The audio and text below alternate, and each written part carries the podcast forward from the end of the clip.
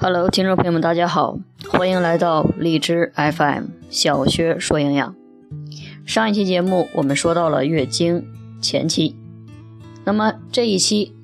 我们就来说说月经迟来。有些朋友总是问，月经总是来的晚，应该怎么办？这里呢涉及到一个词，叫做月经后期。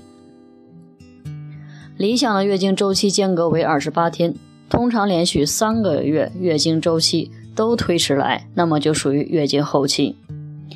按照中医妇科中的分类，一般分为脾虚、血虚、肾虚和寒凝瘀滞四个类型。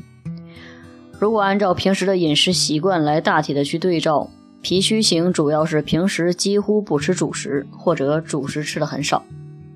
因此经常会出现消化不良。容易失眠、头痛。血虚呢，主要是各种类型的贫血，最多见的就是缺铁性贫血。当然，引起贫血的原因有很多，缺乏蛋白质、缺乏叶酸、缺乏 B 六、缺锌、缺 B 十二等等，都会导致贫血。因此，不吃肉、豆制品吃的很少，海鲜几乎不吃，蔬菜吃的少，粗粮吃的少，都会导致贫血。肾虚型呢，主要是生活习惯欠缺规律。容易暴饮暴食或者优质蛋白吃的太少，肉蛋奶均属于优质蛋白，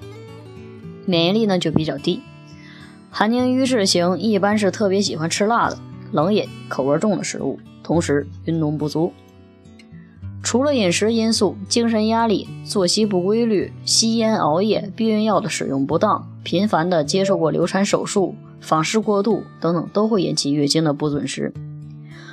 如果排除一些疾病的原因，就是单从营养的角度来说的话，月经总是比正常的日子来得晚，是因为身体中的营养不够丰富、不够均衡。有些朋友要么就是无肉不欢，要么就是一口肉都不吃的纯素猪，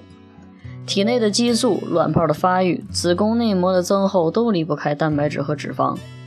如果肉吃的过多，脂肪在体内堆积也会产生类似雌激素的作用，会影响体内的内分泌水平。如果要是经常吃素，并且每日的大豆及豆制品摄入不足的话，